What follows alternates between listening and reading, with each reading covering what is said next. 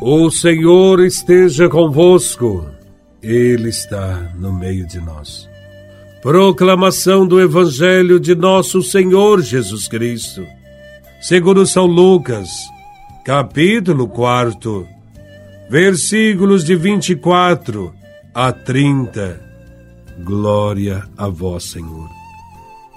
Jesus, vindo a Nazaré, disse ao povo na sinagoga: em verdade eu vos digo que nenhum profeta é bem recebido em sua pátria.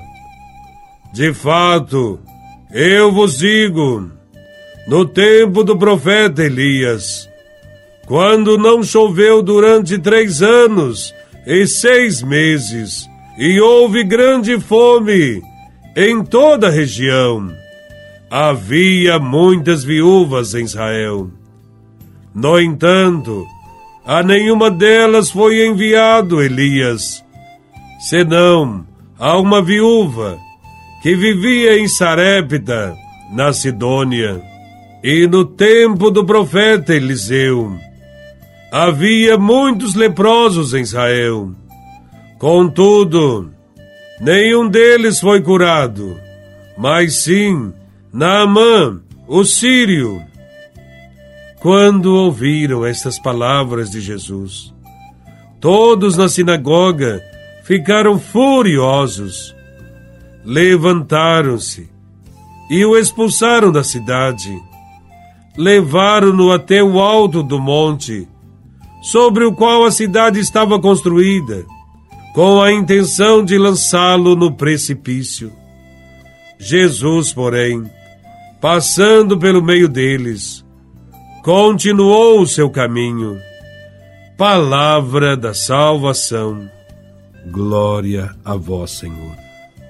Nesse evangelho, Jesus está em uma sinagoga em Nazaré. Seus conterrâneos passam da admiração para o insulto e a rejeição. O Evangelho diz que todos testemunhavam a favor dele e estavam maravilhados com as palavras. Mas, quando Jesus falou que nenhum profeta é bem recebido em sua própria terra, todos ficaram furiosos e o expulsaram da cidade. Jesus, porém, passando no meio deles, continuou seu caminho.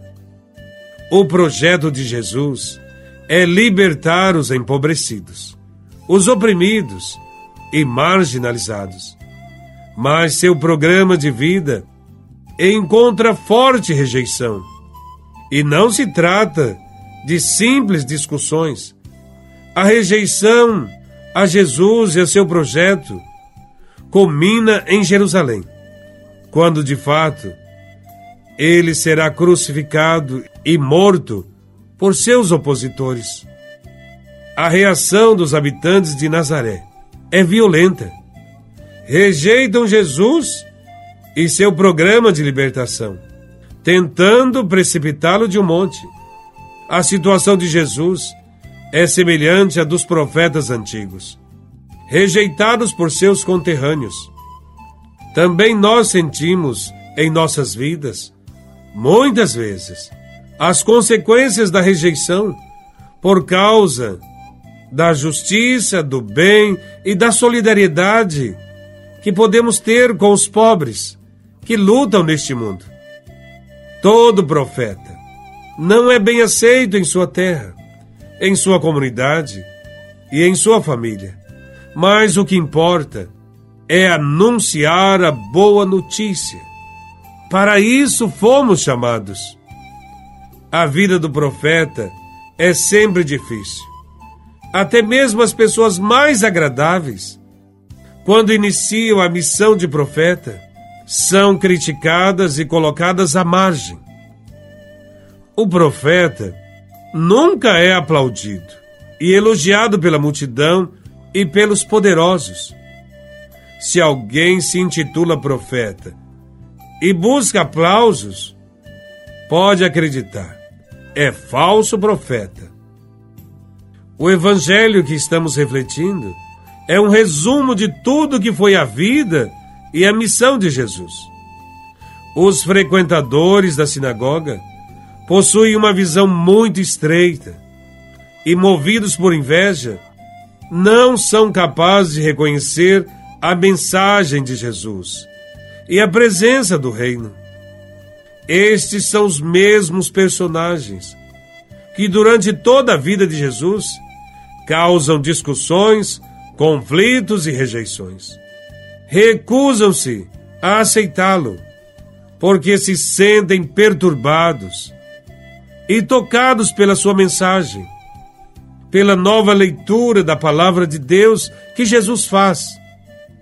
Em nossos dias, as mesmas reações levam pessoas e grupos a rejeitarem a mensagem de Jesus e a perseguirem os seus profetas, quando eles denunciam a concentração de bens, o latifúndio, a corrupção e anunciam o plano de Deus, que é vida e dignidade para todos.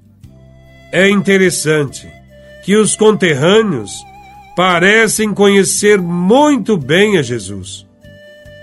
Por um lado, sabem que Jesus é filho de José, o carpinteiro. Por outro, não conhecem verdadeiramente a Jesus.